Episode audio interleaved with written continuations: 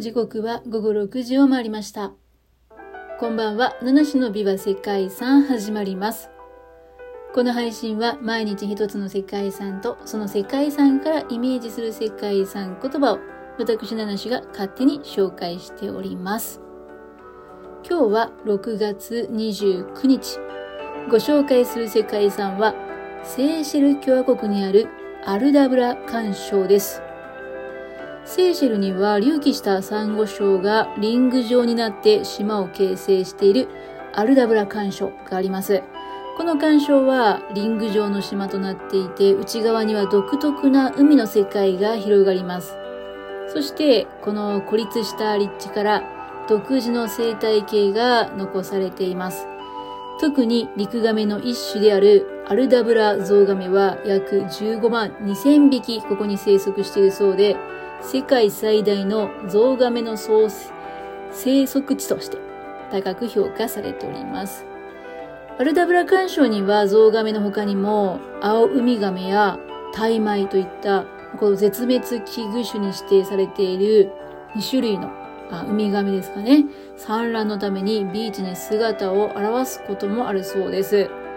また、多くの鳥類や昆虫類、まあ、とにかく生息する生き物はバラエティに富んでいます。絶滅を逃れたインド洋最後の飛べない鳥といったですね、ここだけの生き物も多く見られる、そんな場所なんですね。非常に珍しい生き物の多いアルダブラ干渉ですけれども、まあ、ここに見られる自然環境とか生態系っていうのは、その結果が干渉であり、え干渉の結果が生態系、そんな場所です。干渉のリングの内側にはマングローブの林が広がっていて、ここには小さな魚がたくさん泳いでいます。マングローブに生息している海鳥は、この泳いでいる魚たちを食料としています。干渉なので、島が集まっていますね。島になっているので、リングにはその切れ目の部分もあるんですけども、その切れ目の部分が干渉の内と外をつなぐ水路になっています。ここが干満の差で起こる水の流れっていうのが激しい場所になっているんですけども、潮が引く際に、この水路から白い水が外に流れていくんですね。で、これはマングローブに住む海鳥がですね、落とした糞とか魚の死骸が海水に溶け込んだものなんですね。で、この白い水がリングの干渉の外に流れ出すときにプランクトンの栄養分となって、そのプランクトンを食べる小さな魚が集まって、その小魚を食べにまた大きな魚がやってくるなんていう生態系があります。だからその干渉の内と外っていうのは潮の満ち引きでつながっていて、一つの生態系になっているんですね。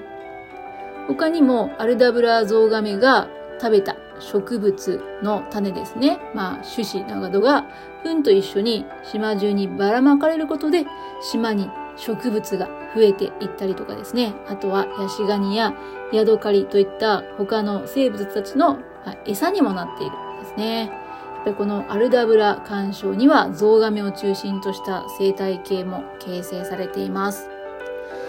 非常にですね、生き物たちによる豊かな生態系が形成されているんですけども、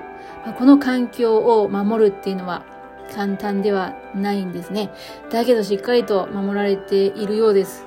その理由はですね、このアルダブラ、ここはですね、厳格な保護規制がなされていて、島を訪れることができるのは、研究者であったり、上陸を許可された観光客だけなんですね。正式な手続きを経ても上陸許可がなかなか降りなくてですね、ここは訪れるのが難しい世界遺産と言われています。はい。まあ、それが理由に、この重要な生態系と美しい自然が守られているということなんですけれども、お時間が参りましたので、今日の世界遺産言葉は、その厳格な保護規制ということでね、厳格さ、厳格さという世界遺産言葉にしたいと思います。